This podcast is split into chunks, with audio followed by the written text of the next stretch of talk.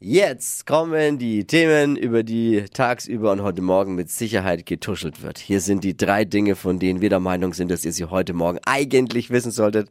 Ein Service der Flo Kerschner Show. In den ersten neun Monaten des Jahres sind rund 3,8 Milliarden Euro gespendet worden. Oh. Das ist cool. Mal so großzügig sind wir Deutschen nur bei guten Ratschlägen sonst, ne? Trotz Inflation hat die Spendenbereitschaft in Deutschland in diesem Jahr ein neues Rekordniveau erreicht.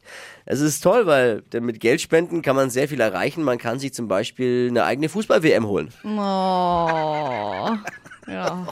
Laut einer Umfrage blickt die große Mehrheit der jungen Menschen in Deutschland optimistisch auf die eigene Zukunft. Oha. Ja, logisch, in der Zukunft kommen ja zum Beispiel jetzt erstmal die Weihnachtsferien. ja, das ist schon mal gut.